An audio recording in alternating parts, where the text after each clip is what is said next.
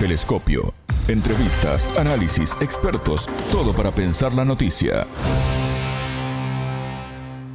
¿Qué tan severa es la crisis demográfica en Europa que hace tambalear la economía regional? Bienvenidos, esto es Telescopio, un programa de Sputnik. Es un gusto recibirlos. Somos Alejandra Patrón y Martín González desde los estudios de Montevideo. Y junto al analista español Adrián Celaya, profesor de Economía Aplicada y presidente del Centro de Investigación ECAI Center, especializado en economía y políticas públicas, profundizaremos en este tema. En Telescopio te acercamos a los hechos más allá de las noticias. Europa atraviesa una profunda crisis marcada por el contexto internacional, con importantes desafíos políticos y sociales.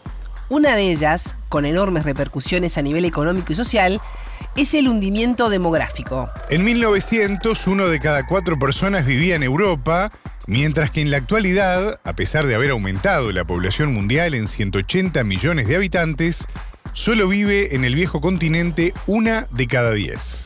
¿Cuánto han repercutido los intereses corporativos en esta realidad? Lo han hecho en profundidad y de manera sostenida. El entrevistado. Adrián Celaya, profesor de Economía Aplicada y presidente del Centro de Investigación ECAI Center, especializado en Economía y Políticas Públicas. Bienvenido a Telescopio, ¿cómo estás? Es un gusto recibirte. Hola Alejandra, eh, como siempre encantado de estar contigo y con Sputnik. Adrián, Europa atraviesa una profunda crisis marcada por el contexto internacional, con desafíos políticos y sociales. Uno de ellos es el hundimiento demográfico. ¿A qué se debe esta situación? Bueno, efectivamente, em, Europa está en un contexto histórico ciertamente complicado y el hundimiento demográfico es probablemente, desde una perspectiva de largo plazo, el reto más importante que afecta a Europa, no solo desde una perspectiva eh, económica, sino social e incluso política. El origen de esta situación, pues bueno, de forma directa, evidentemente, es la caída de las tasas de fertilidad y, de natalidad, pero ahí tenemos dos, dos factores. El, el, primero, el momento en el que se produce esta caída, fundamentalmente en los años fines de los 60, años 70 de la, del, del siglo pasado, eh, aunque hay otros factores, por ejemplo, como la difusión de los anticonceptivos, pero hay un factor fundamental muy directo eh, que es la incorporación masiva de la mujer al mercado de trabajo. Pero esto es, eh, es muy importante tener en cuenta que no se trata en sí mismo del fenómeno de la incorporación de la mujer al mercado de trabajo, sino de cómo se hizo, cómo se gestionó este proceso. Hay documentos muy interesantes de los movimientos feministas eh, nórdicos que en los propios años 70 ya eh, hacen referencia a que, bueno, evidentemente valoran positivamente esa eh, incorporación de las mujeres al proceso de trabajo, de trabajo profesional, pero eh, advierten de que, bueno, esto tendrá que ser repartir el trabajo, dicen, no será añadir trabajo, ¿no? Entonces decían, en los países nórdicos entonces se trabajaban 45 horas a la semana y planteaban ya reducir a 30, decían, según cuántas eh, mujeres incorporen a, la economía, si se incorporan más, pues habrá que reducir eh, todavía más, pero con el fin de poder repartir entre hombres y mujeres el trabajo profesional y el trabajo doméstico, algo que en principio parece lógico, ¿no? Es decir, si no es exactamente el doble, evidentemente, pero si en la economía empiezan a trabajar el doble de personas, pues es suficiente para eh, mantener el nivel de la economía con que trabajen cada uno de ellos la mitad del número de horas, si esto hace posible repartir entre hombres y mujeres tanto el trabajo eh, profesional como el, el doméstico, ¿no? Claro, esto era mm, eh, muy lógico, pero no tiene nada que ver con lo que se hizo, porque estos movimientos feministas decían, hombre, lo que no se les ocurrirá a los gestores de este proceso es añadirnos a todas las unidades familiares 40 horas de trabajo semanales, ¿no? Y eso es lo que se hizo, porque claro, eh, durante mm, mucho tiempo hemos estado pensando y dando por supuesto ¿no? que efectivamente estaba sucediendo que con el avance tecnológico y productivo nos iba a permitir trabajar cada vez menos. Y resulta que, en realidad, como consecuencia de cómo se gestionó este proceso, estábamos trabajando eh, cada vez más. ¿no? Claro, es algo que tuvo unas repercusiones impresionantes, pero una de ellas muy directa, el hundimiento demográfico. Pero bueno, lógicamente, porque claro, el, contexto de sobreexplotación de las mujeres que se creó fue impresionante y durante generaciones ha habido cientos de millones de mujeres que han estado en la práctica trabajando 80 horas, 90, 100 horas a la semana sin que nadie diga absolutamente nada. ¿no? Y entonces nos encontramos con el segundo factor que puede existir detrás de este fenómeno, que es eh, no solo cuál fue el origen de este problema, sino el que mm, apenas se haya hecho nada al respecto. Es decir, durante 50 años, sabiendo que el hundimiento demográfico se produjo ya en los años 70, ya en alrededor del año 75, Europa, eh, las tasas de fertilidad ya se sitúan por debajo de la línea de reposición, es decir, de mantenimiento del nivel poblacional, y así todo nuestras políticas públicas no abordan este tema. Pero claro, no es solo que haya estrategias que no tengan éxito, sino que nunca se ha puesto este tema encima de la mesa como una cuestión de primer orden. Adrián, esta problemática no es reciente. ¿Cómo han repercutido los intereses corporativos en este fenómeno?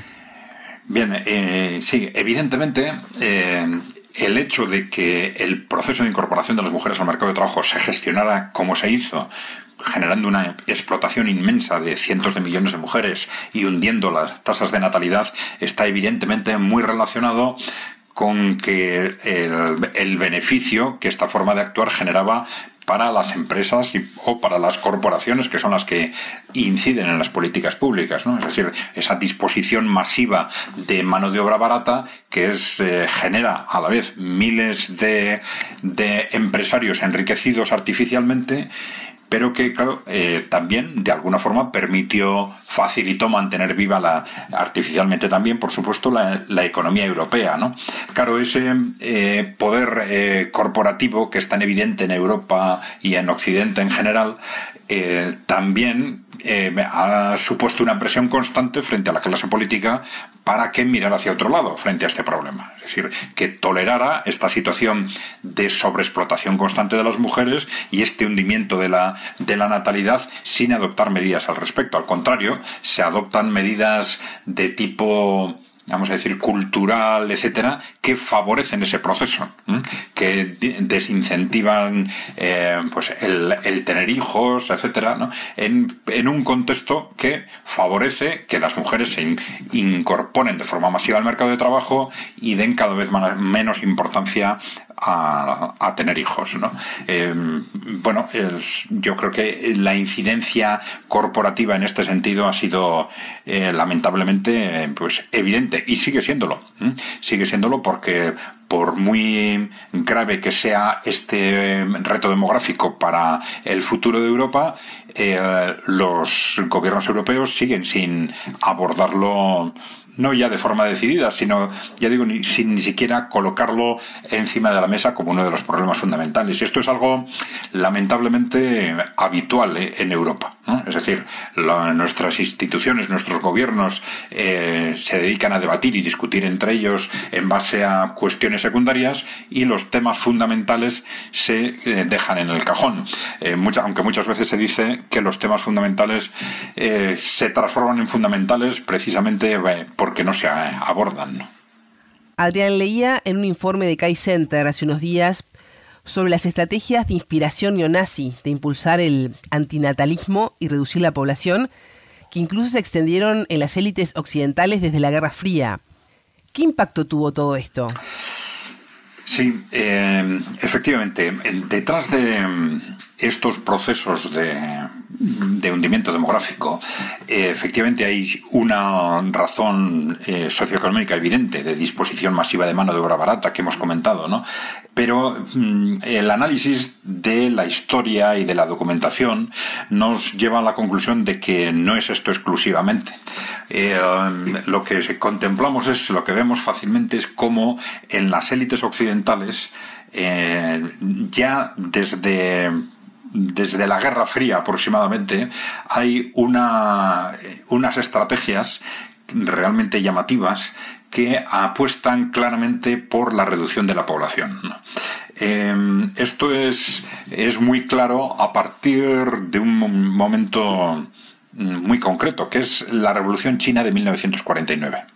A partir de ese momento eh, se generan eh, una serie de estrategias plasmadas documentalmente de forma repetida, sobre todo en Estados Unidos, también por ejemplo en el Reino Unido, que apuntan a, a que en el contexto de Guerra Fría eh, es necesario realizar una apuesta eh, por la reducción de la población, porque los países que no controlamos, eh, bueno, pues tienen una población demasiado grande y crecen demasiado. Pero, claro, un fenómeno sorprendente es que esa primero, esas estrategias de reducción de la población se relacionan con eh, una serie de líneas de actuación entre las cuales nos aparecen cuestiones que todos las hemos contemplado siempre como, digamos, eh, pues socialmente positivas o puestas en marcha con el fin de defender derechos de la mujer, etcétera, ¿no? Es decir, la generalización de los de los anticonceptivos, eh, la extensión de, los derechos de la mujer, la incorporación de la mujer al mercado de trabajo, la defensa del medio ambiente, es decir, pero claro, en todos estos documentos es interesante que esto no se, todo no se plantea como una forma de ayudar a, las mujeres, de ayudar a los distintos sectores afectados, sino como una forma de hacer daño a las naciones, ¿eh? a esas naciones que no controlamos. ¿no?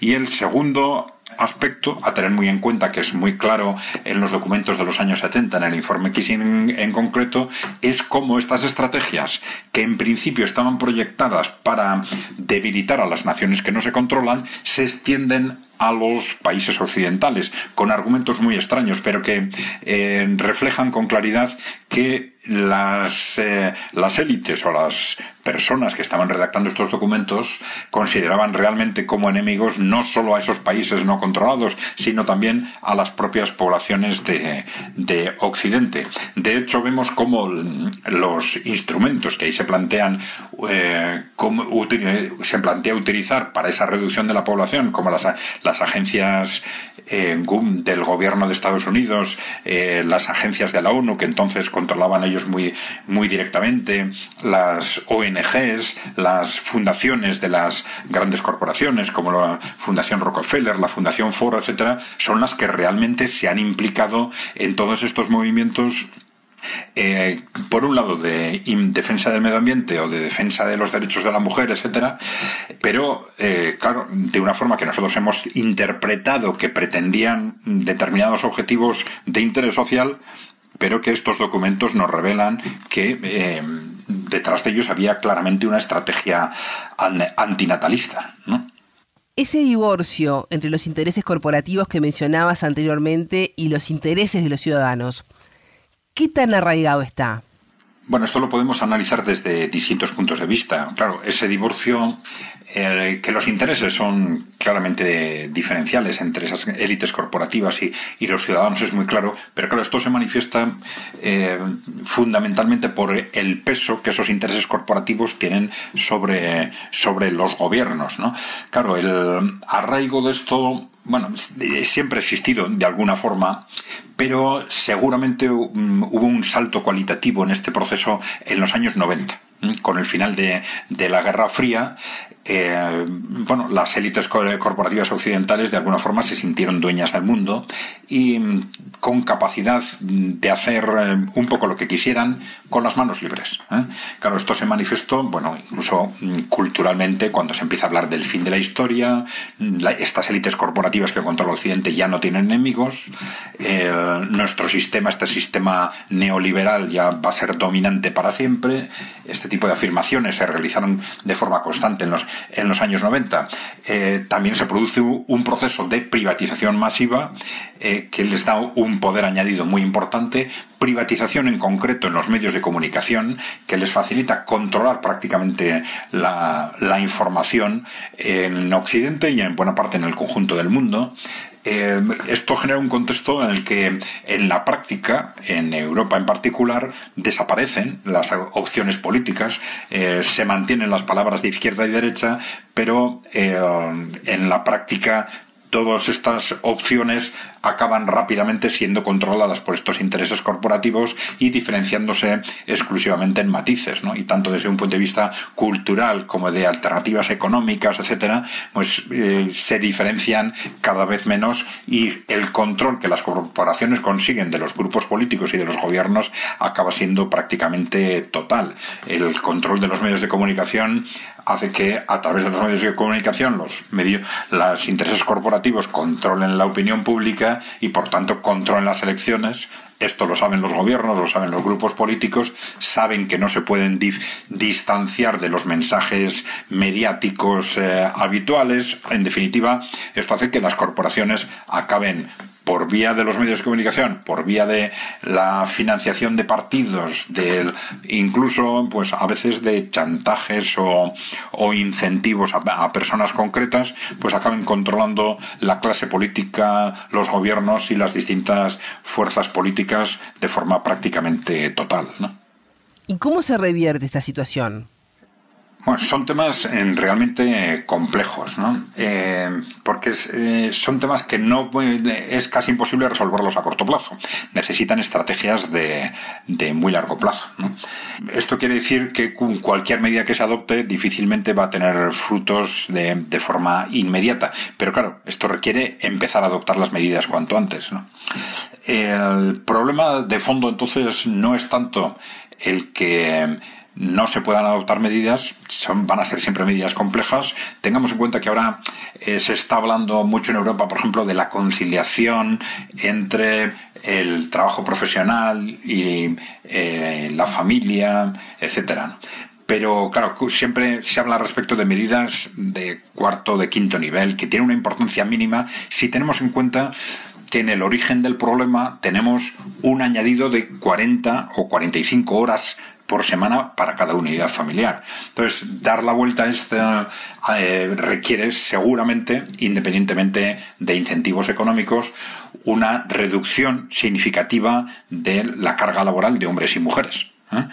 Pero eh, esto requiere también pues una compensación probablemente progresiva con los incrementos de productividad que pudieran irse consiguiendo. Pero bueno, una, con unas medidas o con otras, que sabiendo que son complejas y de larga duración, pero todo esto requiere una serie de medidas políticas en las que nuestra clase política no está ni siquiera pensando. Y esto requiere evidentemente otra clase política, requiere un cambio en la clase política europea, de tal forma que tengamos eh, responsables políticos y gobiernos que estén pensando en realmente en los problemas de los ciudadanos y no tanto en lo que las grandes corporaciones les dicen o no que tienen que pensar. ¿no? Y esto realmente requiere, vamos a decir, cambios políticos radicales probablemente. Adrián, y en base a todo esto que venimos conversando, ¿qué desafíos tiene el continente para el próximo año 2024? Bueno, eh, Europa tiene enormes desafíos eh, a corto y a medio plazo. ¿no? Hay que tener en cuenta primero de qué situación partimos, porque claro, estamos en una situación eh, económica de estancamiento, no ahora, sino desde hace muchos años. Es decir, el sistema económico del capitalismo postindustrial o del neoliberalismo, si se quiere, no ha funcionado. Hemos, desde los años 80 estamos en una situación de crecimientos de la productividad, de la inversión, etcétera, cada vez menores y en los últimos 15 años en una situación clarísima de estancamiento, con crecimientos inferiores al 1% al 1% anual. Claro, si esa y, y todo esto, claro, soportado en ese hundimiento demográfico que ya hemos comentado y en una dinámica de constante sobreendeudamiento que de la cual no sabemos cómo escaparnos sin hundir la economía. ¿no? Claro, si a esa situación de estancamiento y de un sistema económico que que no funciona, un modelo económico que no funciona, le añadimos las medidas que se están adoptando por la propia Europa durante estos dos últimos años, vamos a decir, eh, como son, primero, un suicida, eh, una suicida ruptura con la disposición de energía barata de Rusia, que es fundamental para países clave como Alemania y otros, otros países europeos, cuya industria, aproximadamente un 30% es industria intensiva de energía y cuyos costes se están ahora disparando como consecuencia de estos procesos políticos y, van a sufrir tremendamente cara al futuro. Y además, en una segunda fase, y a instancias fundamentalmente de Estados Unidos, está presionando a los gobiernos europeos para que rompan sus relaciones económicas eh, con China con unos u otros u otros pretextos, lo cual es otra de las bases económicas de la de, la estructura económica en, europea, pues realmente el panorama es es tremendamente negativo. Eh, hay eh, desafíos que de alguna forma se han ido postergando, como la reestructuración financiera para hacer frente a ese sobreendeudamiento, y otros que van a ser mucho más difíciles de abordar como consecuencia de que ya no es solo una situación de estancamiento, sino que probablemente vamos a enfrentarnos ya a una situación de recesión este, este mismo año, que salvo que cambien las coordenadas políticas y las estrategias de nuestros gobiernos, pues que va a ser eh, cada vez más preocupante eh, en principio a efectos del 2024 con bastante claridad. Adrián Celaya, profesor de Economía Aplicada y presidente del Centro de Investigación ECAI Center, especializado en Economía y Políticas Públicas, muchas gracias por estos minutos con Telescopio. Gracias a vosotros, eh, Alejandra. Encantado, ya sabes, de estar con vosotros, contigo y con Sputnik. Telescopio. Ponemos en contexto la información. Hasta aquí, Telescopio. Pueden escucharnos por sputniknews.lat. Telescopio. Un espacio para entender lo que sucede en el mundo.